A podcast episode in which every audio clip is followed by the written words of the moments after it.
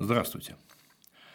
Э, долго я думал и следил за развитием событий, и все-таки и один раз подумал, что надо бы записать на эту тему ролик, и второй раз, и вроде бы каждый раз поступают какие-то новые новости, и все более и более новые, и все более и более интересные. И как-то остановиться не получается, но я все-таки надеюсь, что вот сейчас у нас там какое-то более-менее затишье, все просто комментируют, значит, можно понадеяться, что этот ролик останется какое-то время актуальным, и значит, можно как-то так разобраться в ситуации. И я хочу поговорить о самой, на самом деле, грандиозной интриге в технологическом мире прямо вот сейчас. Это купит ли Илон Маск Твиттер или что вообще там у них происходит вокруг этой самой сделки. Я не буду особо много рассказывать деталей в части истории, потому что, слава богу, историю, вот начиная с апреля месяца, все, кажется, уже даже выучили ее много раз, рассказывали в самых разных источниках и в самых разных версиях, но все-таки вкратце, наверное, пойдется, поэтому а, вы пока, так сказать, сходите вот сюда под видео, значит, полайкайте и подпишитесь, если кто-то еще нет, а я пока начну. Итак, с чего все началось? А, ну, Твиттер, вообще говоря, хотя многие спрашивают, и я не раз встречал такие комментарии, кому, мол, нужен этот Твиттер, что это такое, кто им вообще пользуется, особенно на фоне победы ТикТока и прочих инстаграмов. А, но, вообще говоря, Твиттер – это очень большая социальная сеть, в которой есть много миллионов аккаунтов, и которая достаточно активно влияет как бы на окружающий мир. Мне сейчас там особенно интересно, потому что там действительно как-то вот реально новостная тематика, и все хорошо, и все замечательно, так сказать, работает, а в отличие от Фейсбука, просто вот я могу честно сказать, что я в Фейсбук последнее время стараюсь не заходить так на один-два раза и в режиме исключительно, скажем, ну, больше для друзей что-нибудь написать, потому что я не понимаю алгоритмов этой сети, и а, меня, так сказать, ввергает в уныние и тоску то, что я там вижу. Но, наверное, про это как-нибудь совсем потом, а, даже в другом ролике и, может быть, вообще никогда. Но Twitter в действительности это более чем а, масштабная социальная сеть, которая очень хорошо сейчас заточилась э, вокруг массы самого разного контента. И какие-то определенные ниши всегда есть в Твиттере. Это, во-первых, все новости. А, любой фактически корреспондент э, большинства западных изданий и многих из наших – это обязательно аккаунт в Твиттере.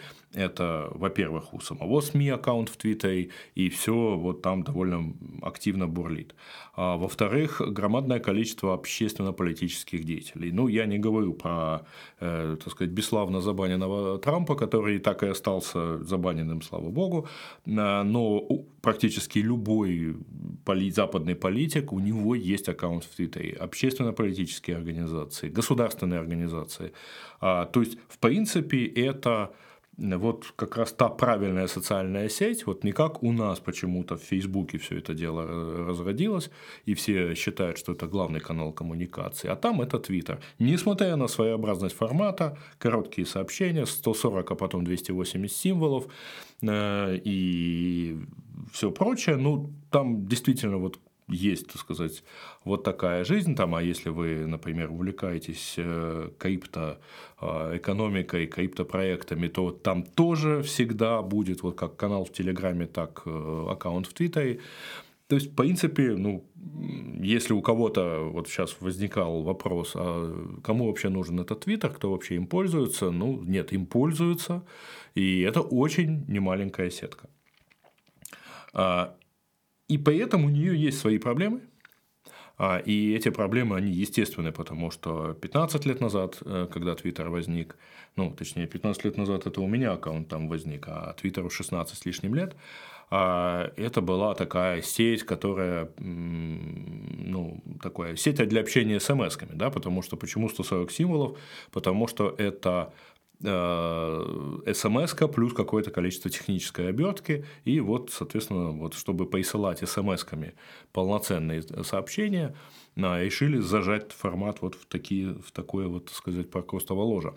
А сейчас э, максимум 280 э, символов, но при этом э, у Твиттера есть очень интересный формат.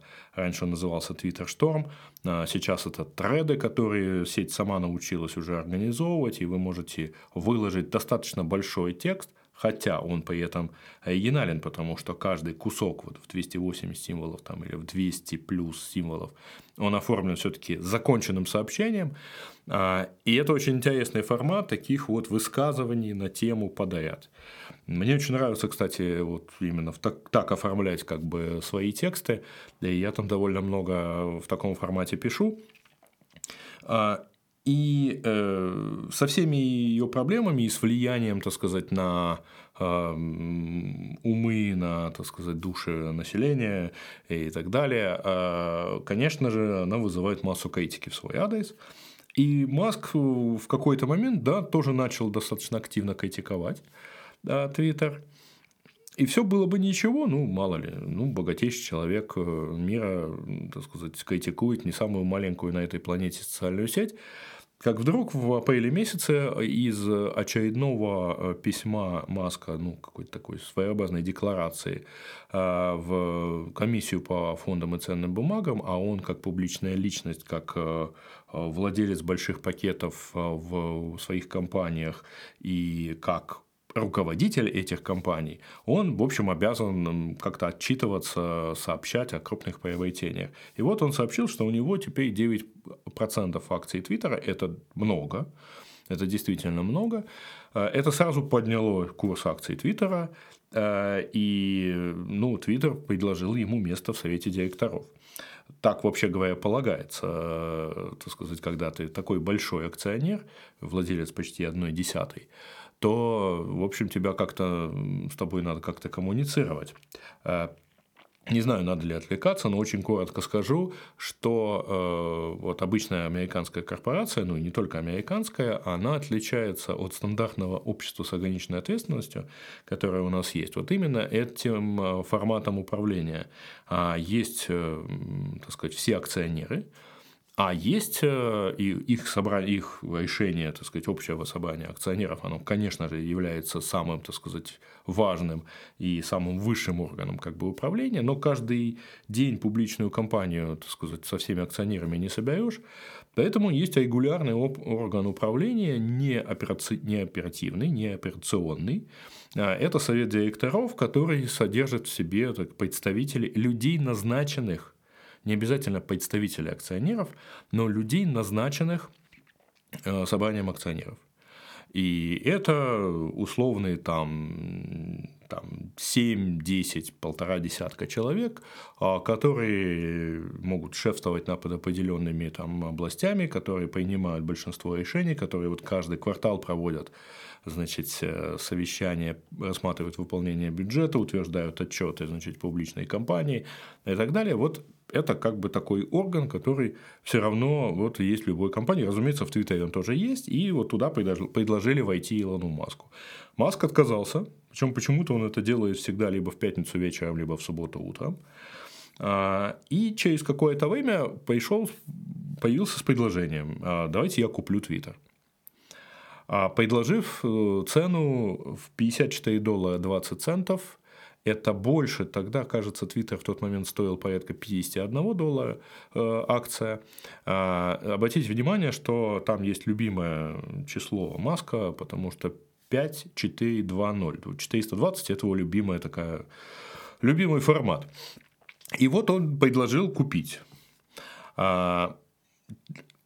В промежутке между вот этим раскрытием, что 9% он все-таки купил, а и теперь он хочет купить всю компанию, Twitter а, успел принять так называемую poisoned pill, э, отравленная пилюля, то есть меры, которые бы противодействовали попыткам недружественного поглощения, то есть недружественной покупки, потому что имея 9%, Маск может, в принципе, в определенной мере давить на рынок, он может вступить в соглашение с каким-то количеством других акционеров и обеспечить себе эффективный контроль над компанией, а дальше принимать решения в свою пользу.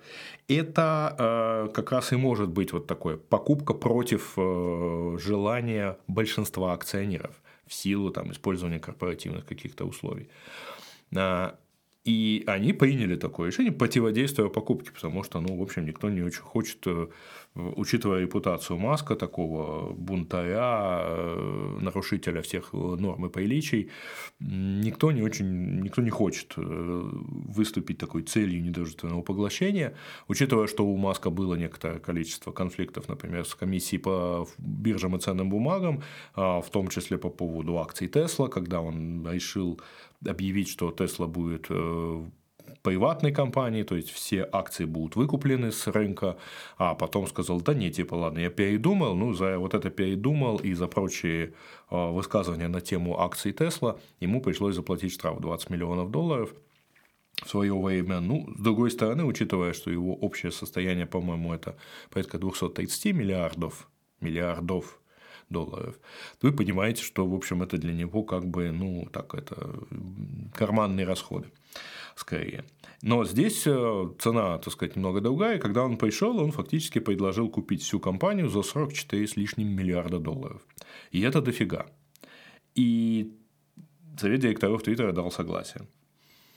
Тут вот тоже я встречаю непонимание часто в комментариях, мол, а чего же они э, согласились, а если до этого они не хотели, чтобы он их покупал. Значит, ну, они, естественно, не хотели быть а, целью недружественного поглощения. Недружественное поглощение – это когда компанию фактически вынуждают продать, ну, условно говоря, за меньшую цену, чем она стоит.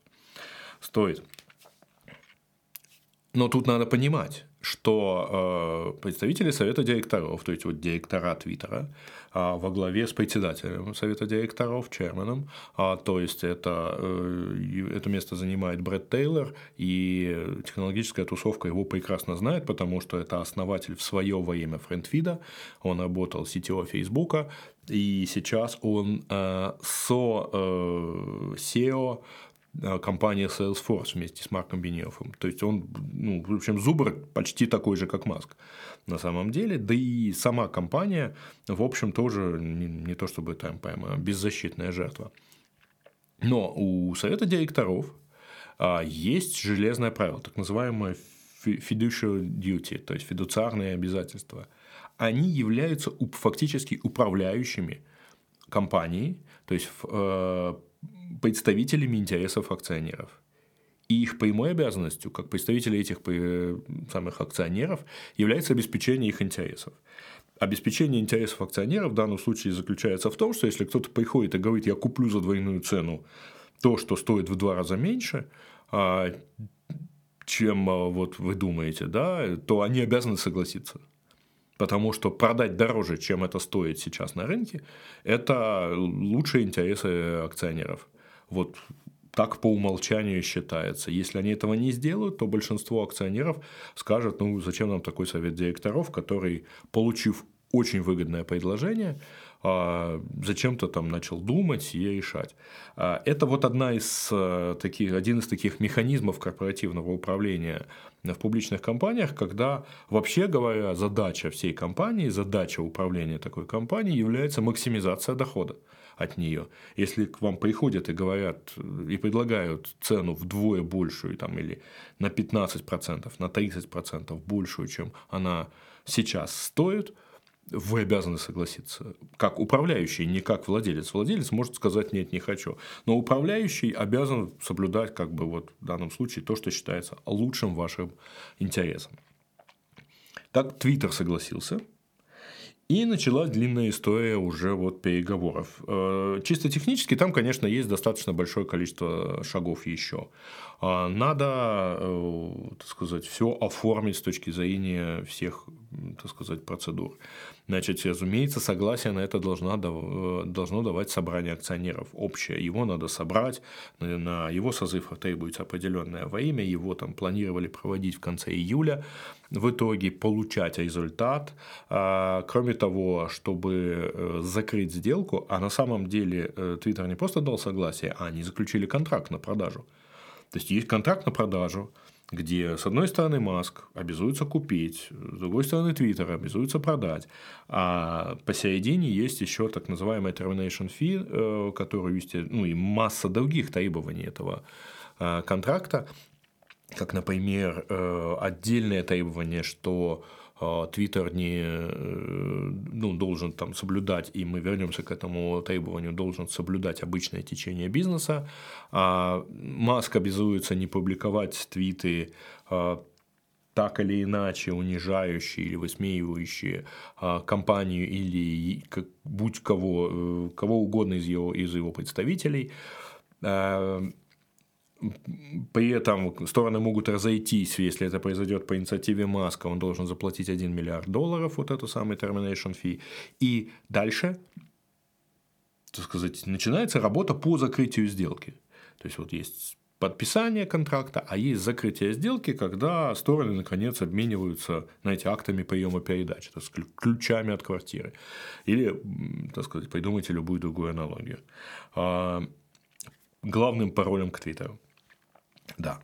А так вот, тут началась вот вся эта процедура, и вся эта процедура сопровождалась, ну, во-первых, Маск тут же продолжил писать твиты, как он хотел, о компании и о э, ее руководителях, э, ну, вообще говоря, там, с со всякими интересными эмоджи и так далее, то есть фактически сразу стал нарушать часть, один из подпунктов этого договора, э, и начал говорить про то, что нет, ну там же много ботов, это очень странно, потому что Маск изначально говорил про то, что он хочет купить Твиттер, потому что там много ботов, он их вычистит, и Твиттер станет таким большим таунхоллом, ну, то есть таким местом для обмена мнения для всего мира.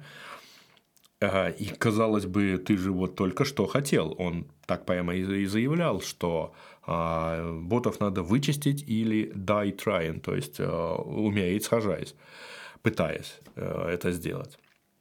Маск начал рассказывать, что нет, в Твиттере, оказывается, не 5% ботов, как они сообщали все эти годы в э, своих докладах, в, в отчетах в комиссию по фондам, э, по биржам и ценным бумагам.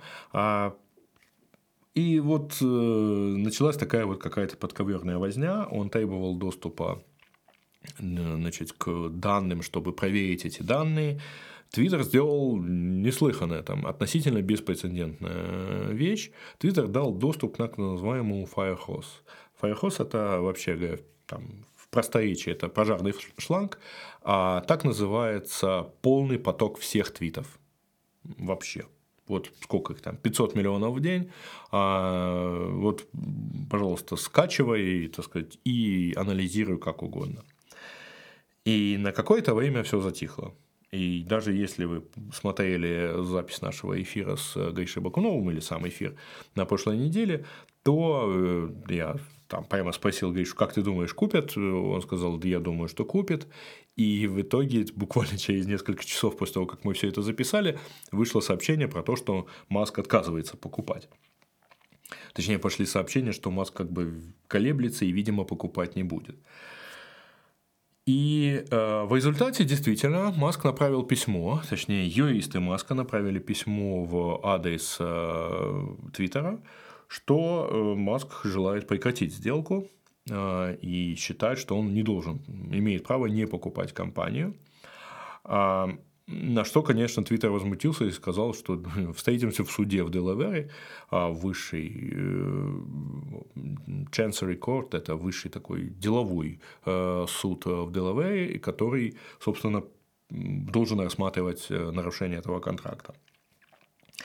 А почему же Маск решил отказаться? Ну, да, у него есть ровно три заявления в этом в письме, которые вот можно проанализировать по отдельности.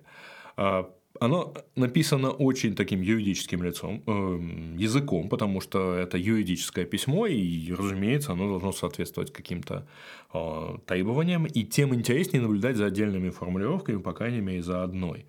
Значит, э, дело в том, что э, юристы пишут, что э, Твиттер явно скрывает количество, реальное количество ботов, спам-ботов имеется в виду, которые вот есть на самом деле в э, Твиттере. А при этом юристы употребляют интересную фразу, что э, проверка еще продолжается, но у клиента э, возникает ощущение, что реальные размеры, количество спам-ботов гораздо выше, чем это было сообщено компанией. Возникло ощущение, там написано на самом деле, а, заставляет верить а, нашего клиента в то, что там вот состояние дела далеко не такое хорошее. И это очень странная история. Ну, во-первых, потому что Маск шел чистить ботов. Когда он пришел и увидел, что там ботов много, он сказал, ой, тут боты. Э, странная логика, то есть, а вот что ты хотел-то? Ну да, тут боты, ты собирался умереть, э, борясь с ними. А, э, к чему эти разговоры про то, что вот здесь много ботов?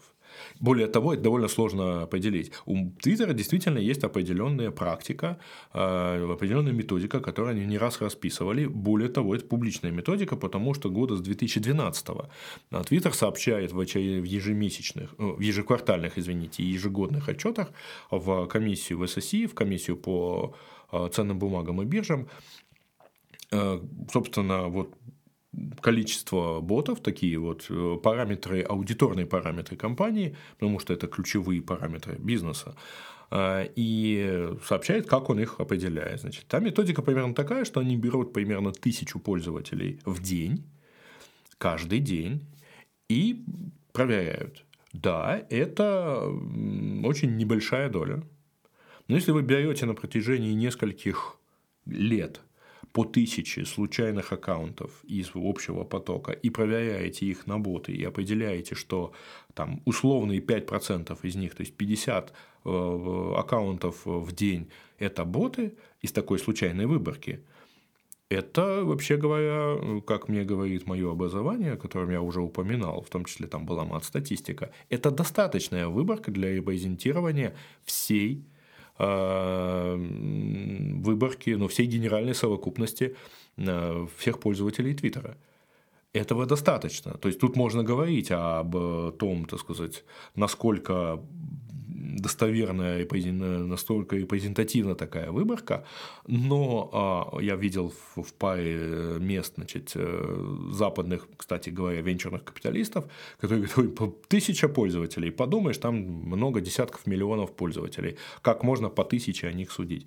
Можно судить по них, Значит, вообще говоря, в социологии тысяча или две тысячи э, человек в панели – это достаточно обычно выборка для репрезентации нескольких миллионов человек. Более чем. Причем это разовый союз. А если же мы здесь тысячу в день на протяжении довольно длительного времени выбираем, то это более чем достаточная выборка, чтобы э, определить, это боты или нет. Это репрезентативно, скажем так. А дальше второе утверждение, что Twitter не раскрывал количество ботов. То есть он скрывал количество вот, реальной информацию от, э, ну, в тех же самых отчетах. Вот это очень, кстати говоря, такое. Ну, поскольку невозможно доказать, что они реально э, там неправильно определяли количество ботов, и э, надо показать какие-то альтернативные вещи, какую-то альтернативную историю. И тут я себе представляю вполне, что можно обсуждать даже в арбитражном суде вопросы статистики, там, и презентативности и всего прочего. Но это уже вопрос, так сказать, ну, там должна быть какая-то серьезная ошибка в определении. А если опираясь на вот это вот довольно сложное в доказательстве утверждение первое.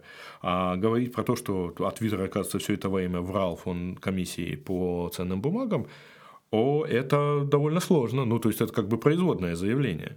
Более того, Твиттер за э, все эти годы, что он сообщает эти данные, он не раз использовал эти данные в переговорах, когда он привлекал, например, финансирование, размещая облигации, а, уже будучи публичной компанией. И там тоже аналитики все это проверяли, и как-то с доверием относились к этим данным. И, следовательно, если мы сейчас говорим, что, точнее, если сейчас Маск утверждает, что все эти данные были неправильные, то э, как же мы, так сказать, все эти облигации, э, это такое большое жульничество, ну, то есть не то, чтобы этого нельзя было там как-то утверждать, но такое утверждение ставит на сторону Твиттера еще и всех вот аналитиков, которые сопровождали аналитиков, там, менеджеров и так далее, которые сопровождали все эти процессы размещения облигаций. А, и уже добавляет как бы экспертных мнений ну, не в пользу Маска. И, наконец, третье утверждение заключается в том, что Twitter не соблюдает обычное течение бизнеса, ordinary course of, course of business. Это единственное, пожалуй, утверждение, которое можно доказать и которое реально могло бы быть использовано в суде. Почему?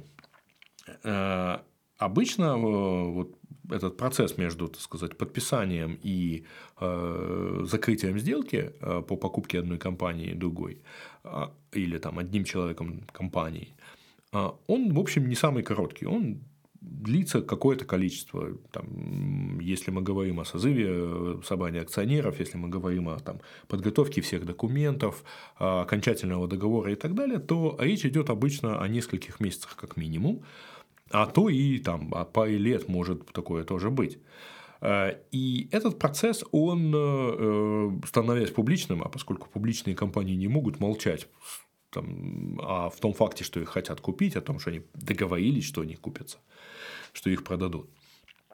Э, поскольку этот процесс длительный, то, естественно, э, ну, компанию слегка будоражит, э, возникают какие-то процессы, возникают какие-то вещи, которые хотелось бы избежать, там, начинают уходить люди, и это более-менее распространенная история, начинают отворачиваться клиенты, ну, например, зачем нам покупать э, сейчас э, товар компании N, если через полгода она станет компанией M, а у компании M э, мы покупать ничего не будем. Или, например, там у компании M непонятно, что будет с, этим, с этими товарами, с этими сервисами. Пойдем-ка мы в компанию Z или X для того, чтобы ну, точно знать, что вот, вот у нее-то там, потом уже не менять да, ничего не сталкиваться с ухудшениями или какими-то непредвиденными улучшениями.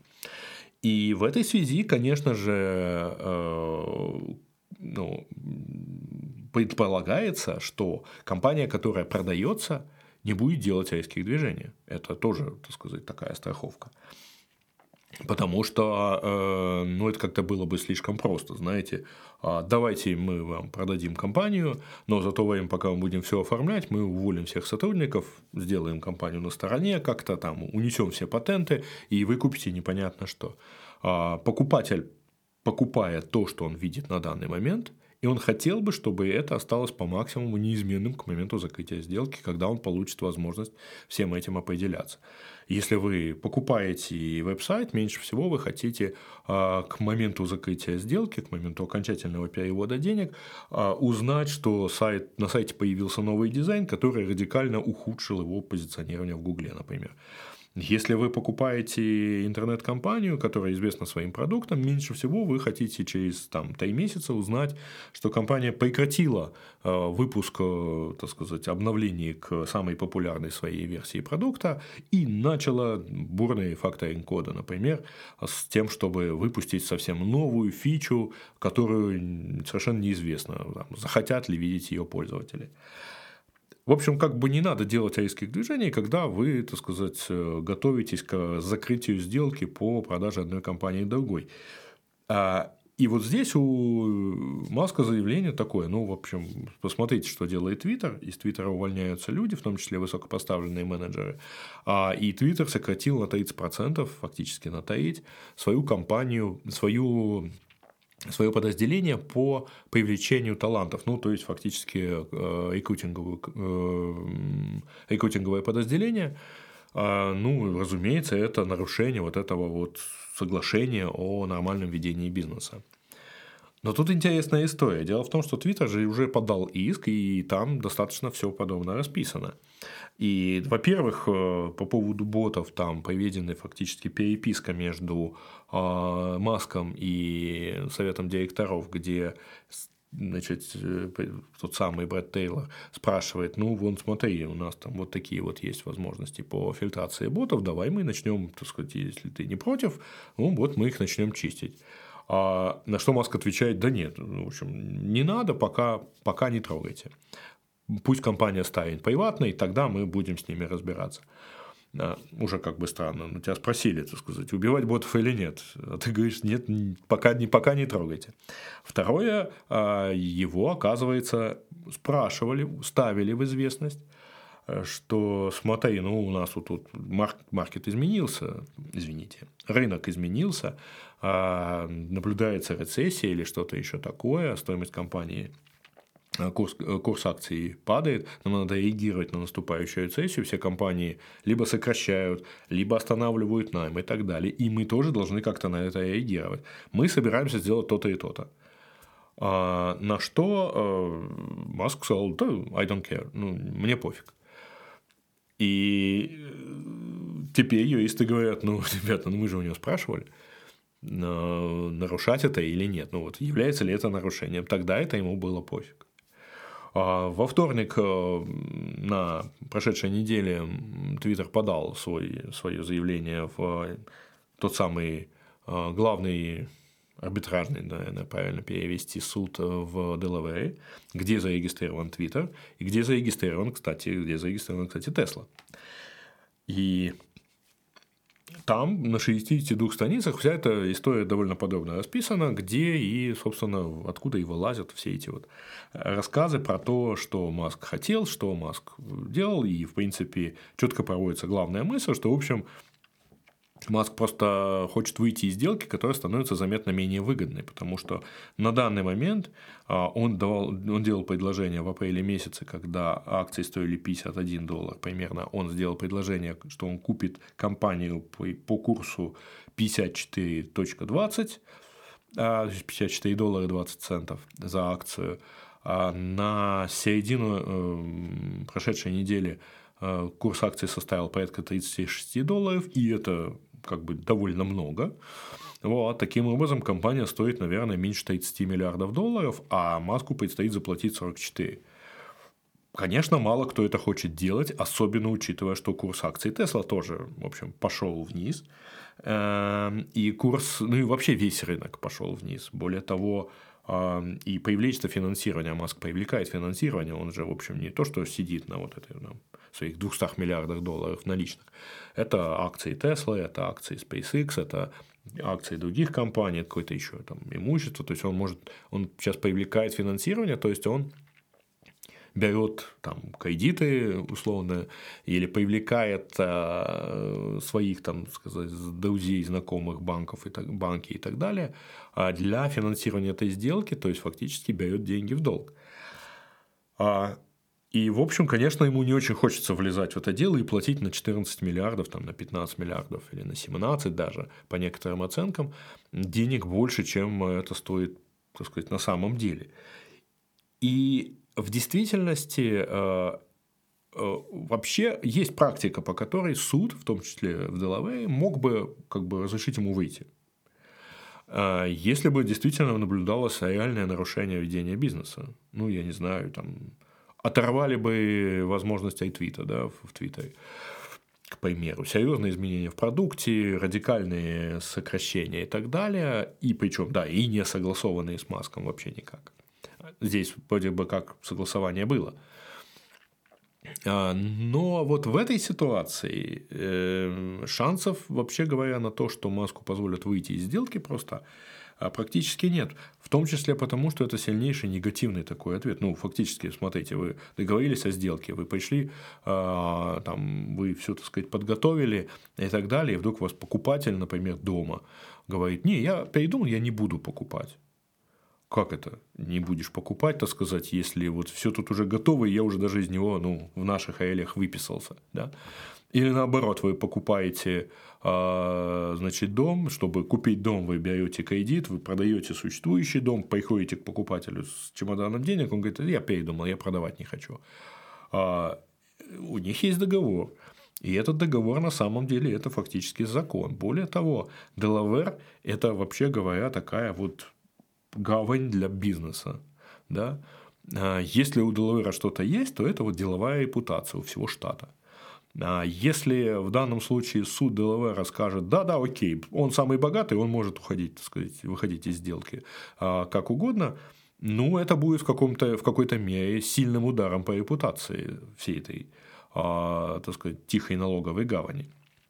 То есть, бизнес ну, штата, который э, всю репутацию построил на привлечении, в том числе высокотехнологичного бизнеса. Ведь в Делавере зарегистрировано громадное количество стартапов, э, корпораций, э, ну, в силу того, что это такой э, безофшорный офшор фактически внутри штатов. Ну, некоторые говорят, что, ну, и, в общем, у них же там предусмотрено termination fee, да, Маск сейчас заплатит миллиард и уйдет, что ему миллиард, у него там 230 миллиардов. Ну, естественно, Маску не очень хочется платить даже миллиард. А во-вторых, не факт, что он может выйти из сделки, просто заплатив миллиард. Ну, давайте скажем честно, когда он должен заплатить 44, то э, и, в общем, там все достаточно сильно изменилось за эти несколько месяцев – возможность выйти за миллиард, это означает возможность выйти фактически бесплатно. Ну, речь-то изначально шла там за 44 миллиардах, тут полтора процента неустойки взяли и вышли. Во-вторых, есть тут серьезное, одно серьезное замечание. Вы помните, я говорил, Маск, в общем, сразу после того, как подписал договор о том, что он не будет никого, в том числе, о том, что он не будет никого там а, высмеивать, унижать там а, в своих твитах и так далее, он сразу это начал делать. И вот здесь, в общем, э, любой суд обратит внимание на то, что вы, как вы можете уповать на прибегать к защите контракта, где говорится, что ваша ответственность от прекращения контракта ограничена одним миллиардом долларов, если вы этот контракт откровенно начали нарушать прямо сразу, после его подписания. Большой вопрос, то есть его, скорее всего, во-первых, не выпустит суд, из, э, ну, за, с одним миллиардом. Во-вторых, конечно же, на это не согласен Твиттер. Твиттер э, рассчитывал получить 44 миллиарда. Точнее, акционеры Твиттера. И э, я говорил про фидуциарные обязанности, ни один акционер не простит совету директоров, если они не, вот сейчас не развернут полномасштабную атаку по всем статьям про то, что значит, Маск фактически осуществил публичную атаку на компанию, про то, что Маск нарушает контракт, начал нарушать сразу и теперь нарушает своим этим предложением расторжение контракта. И поэтому, конечно же, если, так сказать, может быть, кто-то в совете директоров и сам бы не, не хотел, так сказать, но им никуда не деться, им придется заниматься а, вот таким преследованием Маска, пока тот не э, согласится на какую-то заметно большую сумму. И, возможно, следующие варианты, вот что же может быть дальше. Ну, во-первых, да, разумеется, так сказать, совершенно невероятных событий, ну, там, э, вероятность всегда больше нуля, поэтому, э, конечно же, есть вариант, что Маска действительно отпустят вот из этого контракта, типа, иди, ты самый богатый, тебе все можно. Второе, э, что суд примет решение о том, что Маск обязан купить компанию. У вас есть договор, продающая сторона его никак не нарушила, вы обязаны его купить. И есть прецеденты, по которым, когда такие решения принимались. И третий вариант – это что сделка все-таки состоится, но по меньшей цене. То есть Маск пойдет в твит, к Твиттеру, Твиттер пойдет к Маску, неважно, кто к кому пойдет, и они договорятся о том, что э, значит, сделка состоится, например, по цене а, ну, там, в 40 долларов э, за акцию. Это, правда, сильно маловероятно в случае с Твиттером. Потому что разница между 54 доллара 20 центов и там 40, 44 доллара 20 центов, да, 10 долларов, это дофига на масштабах Твиттера. И как бы вот эти миллиарды, так сказать, миллиарды, принадлежащие фактически акционерам, на совет директоров просто не рискнет отдать скостить, так сказать, с цены. А с другой стороны, у Маска тоже есть, так сказать, желание не переплатить, наверное. Вариант номер четыре – это то, что э, стороны разойдутся, но договорятся о какой-то достаточно солидной неустойке. Не одном миллиарде, а, например, 10 миллиардах. Там. Ну, вот у нас типа сейчас разница между реальной ценой и той, что ты хотел заплатить, там, 17 миллиардов, давай ты заплатишь 10, компания остается у Твиттера, а ты выходишь из, из игры, из сделки. А, непонятно, зачем это нужно Маску, но, с другой стороны, даже самый богатый человек в мире должен нести какую-то ответственность за свои действия, а в данном случае это как раз вопрос в том числе ответственности. И я э, пока не знаю, когда мы узнаем что-то новое на эту тему, потому что последняя новость гласит, что Маск э, просит перенести рассмотрение дела на следующий год. А, мол, он там много всего чего готовить, и он не, не будет готов, так сказать, в обозримое будущее. И пока что стало известно, что рассматривать это дело будет глава этого суда, ну так распределилось, а женщина э, Кейтлин я напишу чуть при монтаже здесь, как ее на самом деле зовут, а, которая до этого выносила подобное решение, принуждая завершить сделку о покупке, то есть покупкой, э, соответственно, актива. Тут, конечно, масштабы не те. То есть, на самом деле, наоборот, гораздо большие. И сможет ли она принять такое решение еще раз? Вопрос.